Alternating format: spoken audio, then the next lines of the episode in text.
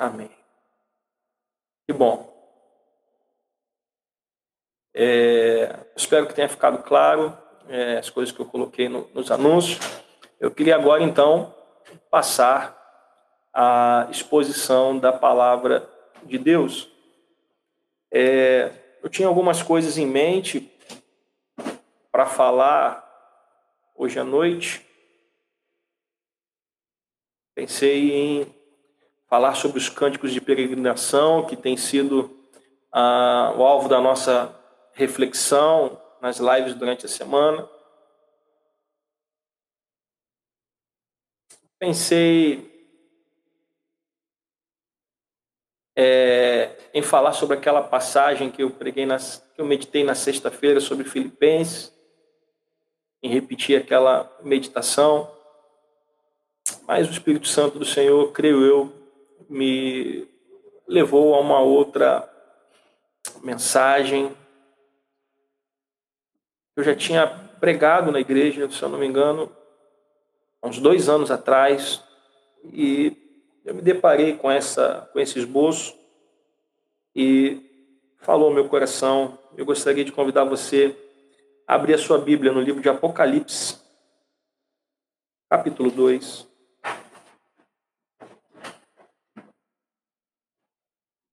Versículo 1.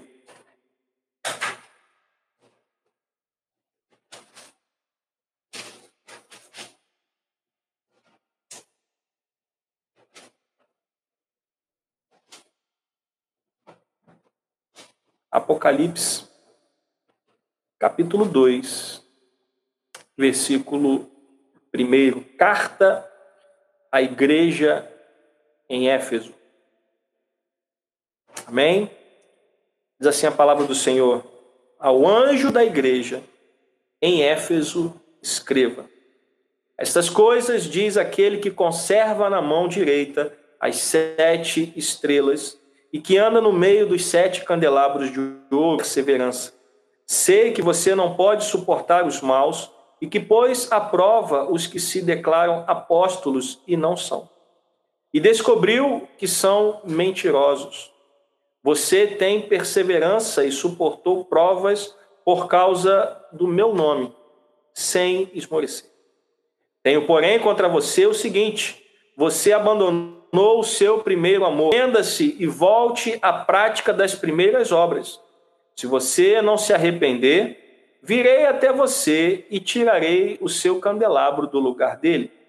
Mas você tem a seu favor o fato de que odeia as obras dos nicolaítas, as quais eu também odeio. Quem tem ouvidos, ouça o que o Espírito diz às igrejas. Ao vencedor darei o direito de se alimentar da árvore da vida que se encontra no paraíso de Deus. O Senhor nos abençoa com a tua palavra. Fala conosco, Pai, fala aos nossos corações. Nos abençoa conforme a tua vontade, ó Pai, em nome de Jesus. Amém. E graças a Deus.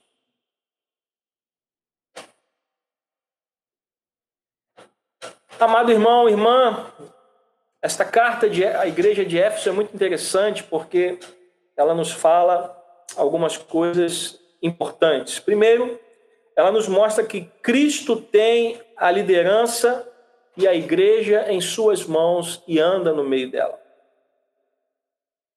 Cristo tem a liderança e a igreja em suas mãos e anda no meio dela. Se você voltar ao texto, no primeiro versículo, ele escreve ao anjo da igreja, ou seja, ele está escrevendo ao mensageiro da igreja. Né? Anjo tem o significado de anjo é aquele que envia uma mensagem, o um mensageiro de Deus ao rebanho.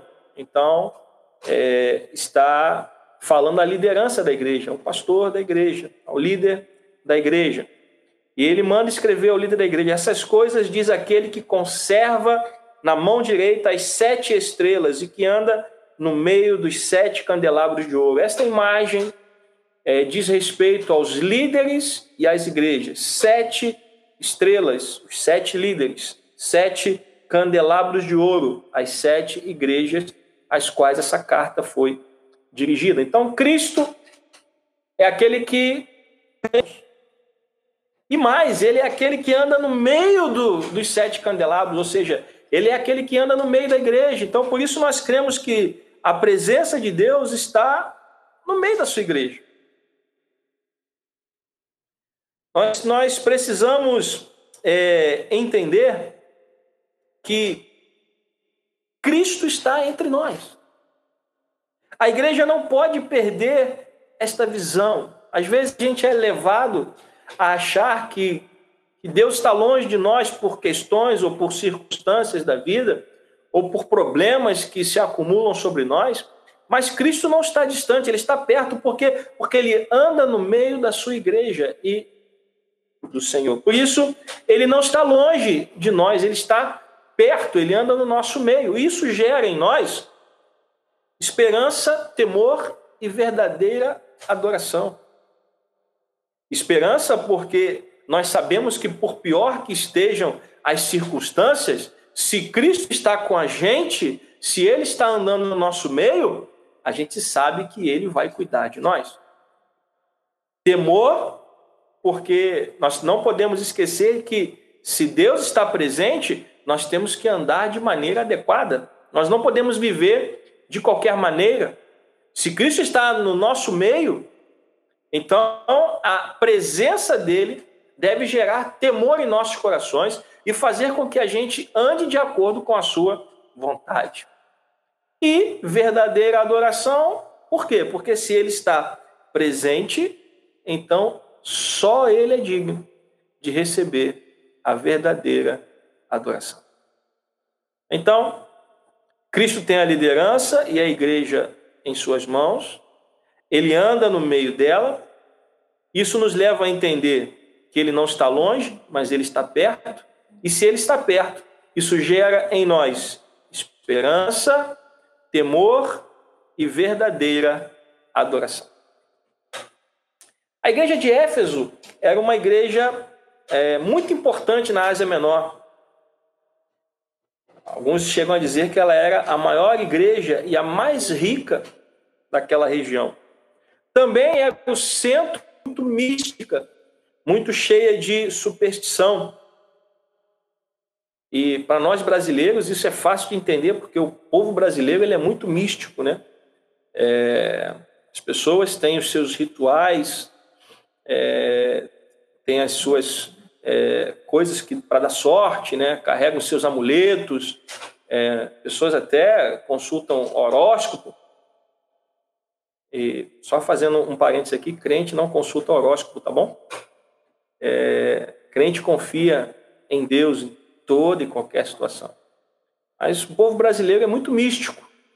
Né? Gosta de carregar os seus amuletos, os seus, seus patuais para dar sorte, amarrar no carro, enfim. Éfeso também era uma cidade muito mística e muito supersticiosa. Também era um dos centros de culto ao imperador. É, o imperador romano, assim como outros é, é, reis e imperadores que viveram antes deles, eles tinham essa característica de se colocarem como sendo um deus e exigiam a adoração. E o imperador romano ele também lado. E por esse motivo, todos os que eram fiéis a Deus e se recusavam a cultuar o imperador eram grandemente perseguidos. Havia uma perseguição muito grande à igreja naquela época. Tanto é que o próprio apóstolo João está preso em Patmos por causa da sua fé. Né? O seu crime foi é, confessar a Jesus como Senhor e Salvador da sua vida, não renegá-lo. Por isso foi preso. E outros apóstolos antes dele também foram presos pelo mesmo motivo. Então, todos os que eram fiéis a Deus, todos aqueles que queriam viver de acordo com a palavra de Deus, eles eram grandemente perseguidos. E aí Jesus destaca três grandes virtudes dessa igreja de Éfeso. Primeiro, Jesus diz que ela era uma igreja fiel na doutrina. Vamos voltar ao texto. Versículo 2: Conheço as obras que você realiza, tanto o seu esforço como a sua perseverança. Sei que você não pode suportar os maus e que pôs à prova os que se declaram apóstolos e não são, e descobriu que são mentirosos. Então, Jesus começa destacando que Éfeso era uma igreja fiel na doutrina. Isso quer dizer que eles prezavam muito a palavra, a doutrina dos apóstolos, aquilo que tinha sido ensinado. Jesus também destaca uma segunda grande virtude que dessa igreja que era uma igreja envolvida com a obra de Deus. Era uma igreja que dava frutos, era uma igreja que é, trabalhava. Ele diz aqui, no início do versículo 2: Conheço as obras que você realiza, tanto o seu esforço como a sua perseverança. Era uma igreja que, apesar das lutas e das perseguições, continuava trabalhando, continuava dando frutos. E o terceiro, a terceira grande virtude destacada é que era uma igreja perseverante na tribulação. É, versículo 3: Você tem perseverança e suportou provas por causa do meu nome sem esmorecer. Então, Jesus começa destacando três grandes virtudes dessa igreja. Primeiro, era uma igreja fiel na doutrina. Segundo, era uma igreja envolvida com a obra de Deus. E terceiro, era, apesar de destacar três grandes virtudes nessa igreja, na igreja de Éfeso, Jesus tem uma coisa contra eles. Jesus destaca algo contra. Ele diz aqui, voltemos ao texto, versículo 4: Tenho, porém, contra você o seguinte: você abandonou o seu primeiro amor. Jesus destacou três grandes virtudes da igreja: fiel na doutrina, envolvida com a obra de Deus e perseverante na tribulação. Mas ele disse que ele tinha uma coisa contra aquela igreja: você abandonou o primeiro amor. E usando as conexões que, que algumas Bíblias trazem, esse texto nos remete a Jeremias capítulo 2, versículo 2. E eu gostaria que você abrisse Jeremias capítulo 2, versículo 2.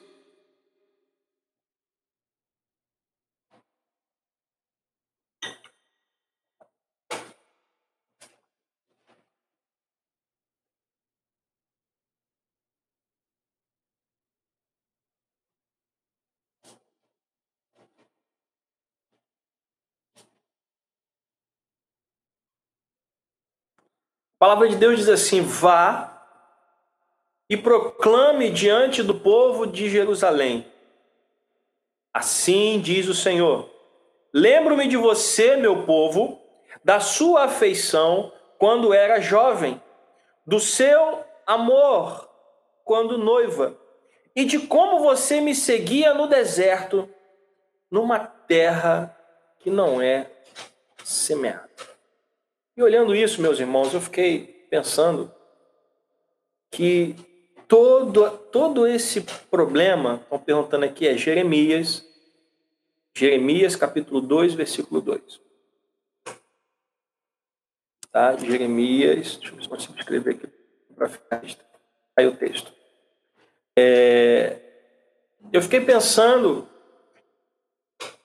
sobre essa questão do coronavírus e lembrando aqui, olhando para esse texto de Jeremias, o Senhor está dizendo para o seu povo que o Senhor lembrava do seu povo quando era jovem, do seu amor quando noiva e de como você me seguia no deserto. Ou seja, Deus está falando através de Jeremias, e Jeremias já é já é na época do, do exílio da Babilônia, aqui pouco antes do, do exílio. Deus está lembrando do seu povo no momento ah, talvez mais difícil. Porque a peregrinação no deserto, os 40 anos que o povo enfrentou no deserto, talvez tenha sido o momento mais difícil da história do povo de Israel. Por quê? Foi um momento muito alegre, porque eles saíram do cativeiro do Egito, mas eles foram levados ao deserto e lá peregrinaram durante 40 anos nas condições mais adversas possíveis. Mas o que Deus está falando aqui é que naquela situação mais adversa, naquela situação pior possível, Deus está dizendo que o povo era fiel, que o povo seguia. E passado muitos anos, Jeremias, já é um salto de muitos anos, quando o povo estava próspero, né? Porque o período pré-exílico, período que antecedia ao cativeiro da Babilônia, foi um período de muita prosperidade. O povo de Israel tinha muita prosperidade, era um povo muito próspero. E essa prosperidade foi levando, foi afastando o povo de Deus. E aí Deus diz para eles: Olha, eu lembro de vocês quando vocês ainda eram jovens, quando vocês estavam saindo do Egito quando vocês caminhavam no deserto, quando vocês me seguiam numa terra adversa, uma terra que não dava para semear, não tinha como plantar no deserto. Por isso, Deus teve que alimentar o povo com maná durante 40 anos. Então, nas piores condições, o povo era fiel. Quando veio a prosperidade, o povo foi se afastando. E pensando nisso, querido irmão e irmã, antes do coronavírus, quantas e quantas pessoas crentes não estavam vivendo um bom momento em sua vida, tudo correndo bem, tudo caminhando da melhor maneira possível, dinheiro na conta, cartão de crédito para gastar, viagem, restaurante. Mas quantas pessoas não estavam aos poucos abandonando o primeiro amor?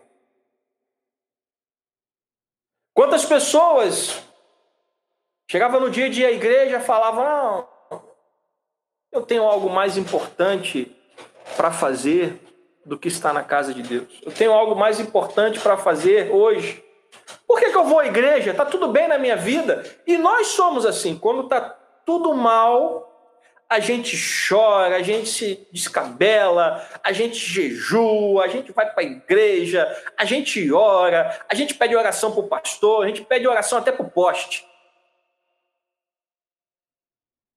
Aí, quando o problema acaba,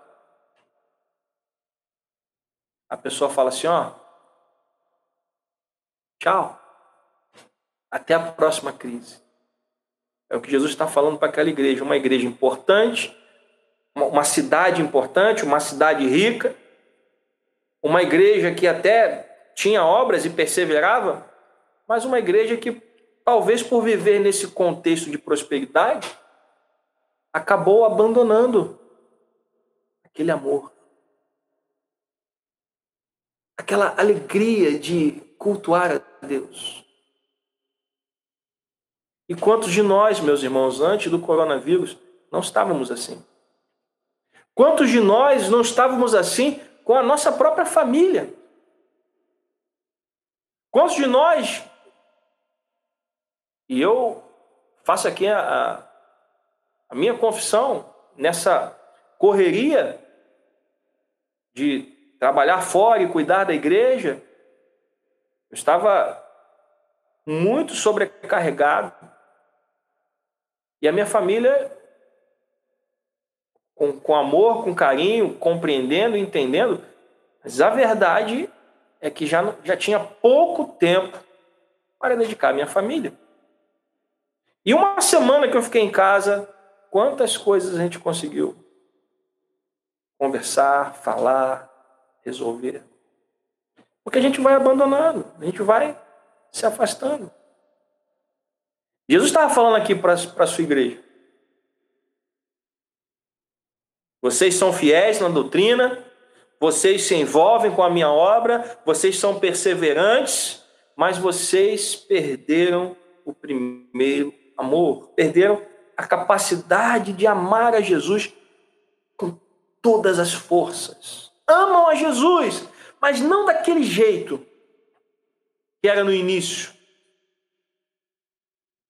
Aquele amor que fazia você chegar uma hora antes do culto e varrer o chão e cuidar da igreja e colocar papel higiênico no banheiro e, e ajudar no louvor, ajudar no som, ajudar aos plantonistas, enfim, uma coisa. Eu agora estou com um trabalho novo, eu agora estou com outras responsabilidades, deixa para os outros. Outras pessoas vão cuidar disso.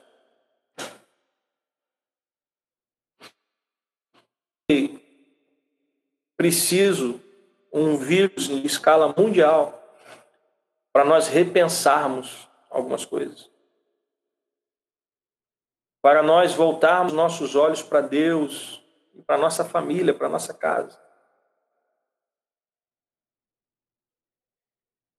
Abandonar o primeiro amor é comparado, por exemplo, a um cônjuge. História, eu nunca traí o meu marido, a minha esposa, mas eu não amo mais. Abandonou o primeiro amor. Nós abandonamos o primeiro amor quando substituímos o amor a Deus por algum zelo religioso. Ser cristão não é ser uma pessoa é, religiosa que ama a Deus acima de todas as coisas e ama o próximo como a si mesmo. Ser cristão nos leva a amar. Somos religiosos quando identificamos o erro nos outros e não identificamos o erro em nós mesmos.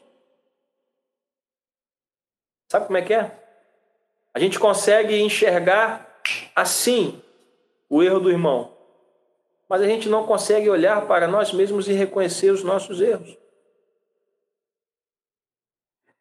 E engraçado que a igreja de Éfeso eles conseguiam identificar falsos apóstolos. Nós lemos aqui o texto. Eles conseguiam identificar falsos apóstolos, mas não conseguiam enxergar o seu, o seu problema, o seu defeito. Eles não conseguiam enxergar que estavam abandonando o primeiro amor e às vezes a gente não enxerga mesmo.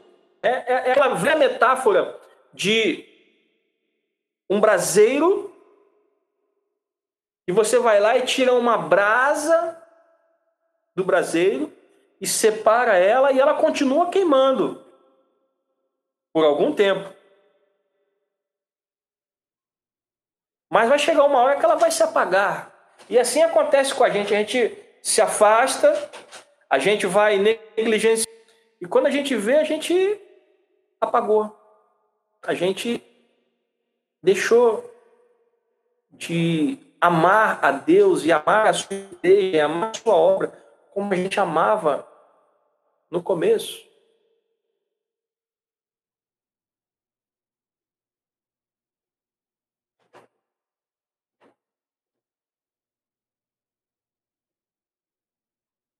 No versículo 5 de Apocalipse, no versículo 5 de Apocalipse, Jesus oferece à igreja de Éfeso de um recomeço. Ele diz assim: lembre-se, pois, de onde você caiu. Arrependa-se e volte à prática das primeiras obras. Se você não se arrepender, virei até você e tirarei o seu candelabro do lugar dele. Ah, Lembre-se de onde você caiu, e aí a gente fica tentando achar qual foi o pecado que a gente cometeu que nos fez esfriar. Mas não é isso que o texto está dizendo. É... Lembrar de onde você caiu é lembrar daquele primeiro amor, é lembrar de como você era. Não é lembrar daquele dia em que você cometeu um pecado e aquilo é, afetou você de tal maneira que você deixou de, de, de produzir, não. Lembre-se de onde você caiu, é lembrar do lugar da onde você estava e que você caiu dali. Ou seja, Jesus está chamando a igreja a lembrar do início, do, do primeiro amor, daquela, daquele relacionamento onde. É, é, é o que Jeremias está dizendo aqui. E que Deus está falando por intermédio de Jeremias. Eu estou lembrando de você lá no deserto, nas condições mais adversas. Lá você me seguia, lá você me amava, lá você andava comigo. É isso que está falando aqui em Apocalipse. Lembre-se de onde você caiu, ou seja, lembre-se de como você era. E volte a ser aquela pessoa. A igreja não está sendo chamada a relembrar o pecado, a igreja está sendo chamada a voltar a ser o que era. A melhor imagem para ilustrar isso é a imagem do filho pródigo. O filho mais novo pede a sua parte na herança e vai embora. E viveu como ele quis. Quando o dinheiro acabou, ele foi trabalhar como cuidador de porcos, um, um serviço, um trabalho que era considerado indigno para os judeus. E aí ele se lembrou de onde ele caiu. Ele se lembrou que na casa do pai, os empregados na casa do pai eram tratados melhores do que ele estava sendo tratado agora.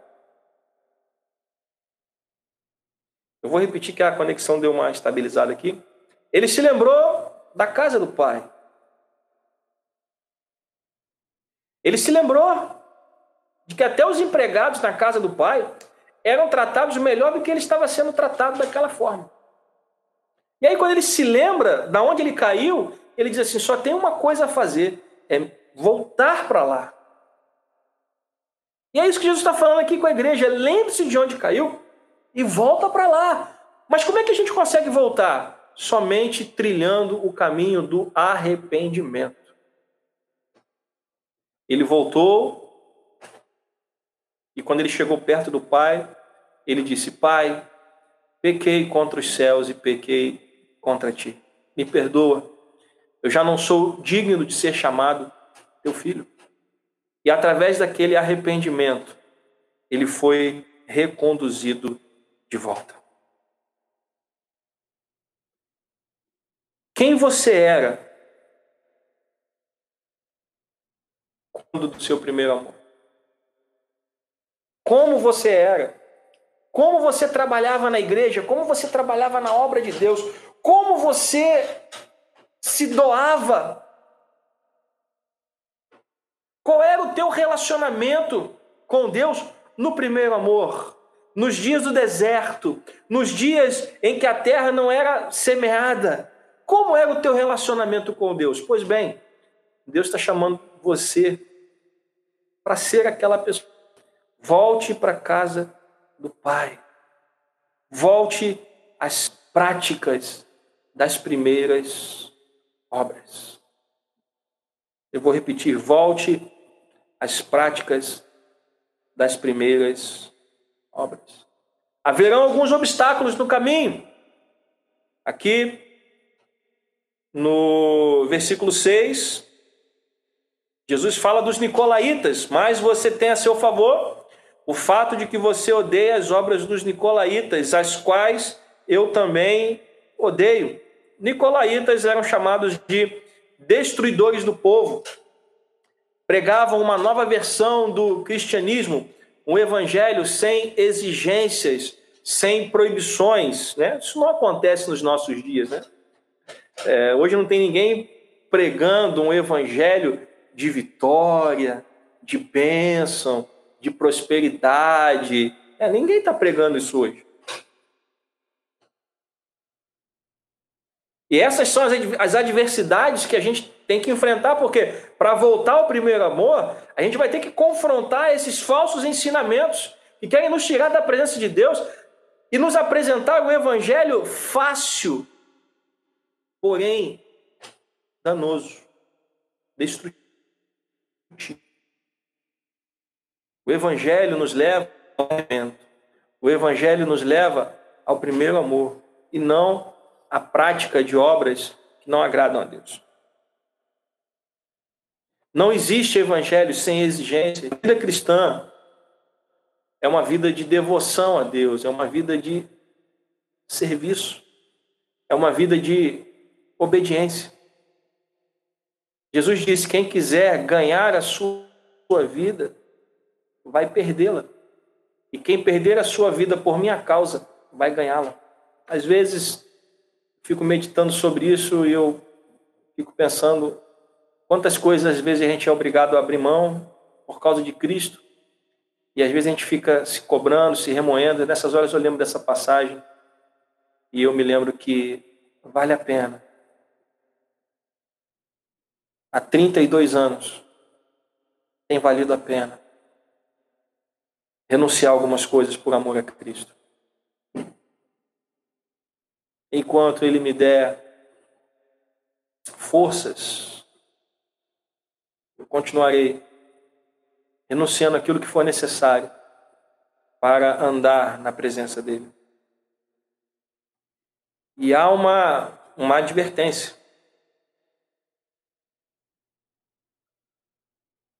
Há uma advertência.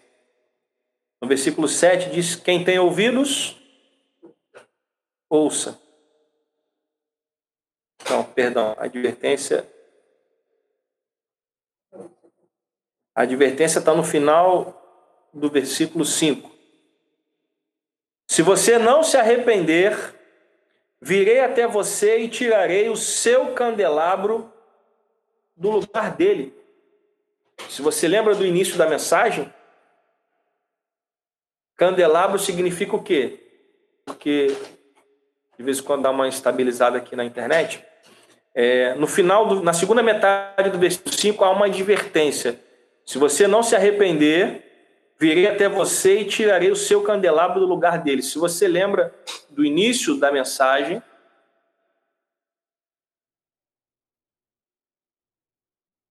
candelabro é a igreja.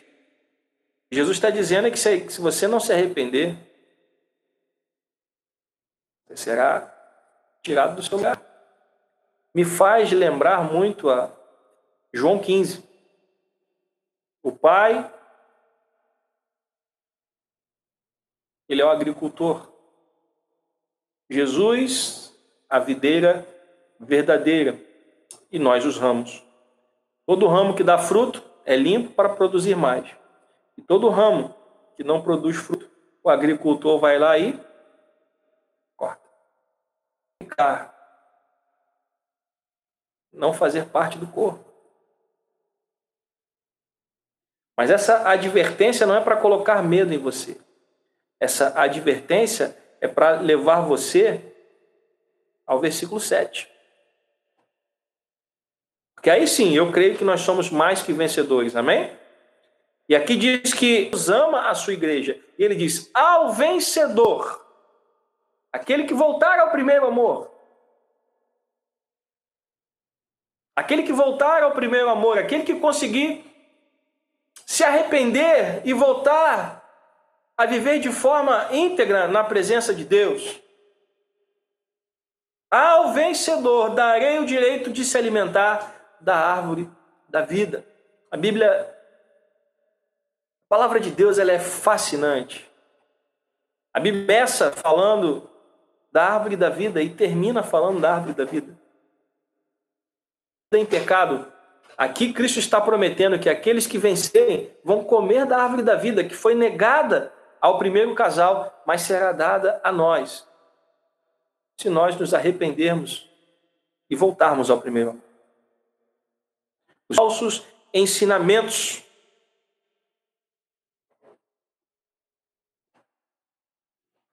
E eu encerro esta mensagem dizendo: Jesus está andando no nosso meio hoje, amém? Eu creio nisso. Você crê também? Jesus está andando no nosso meio. Eu pergunto a você: o que ele está vendo?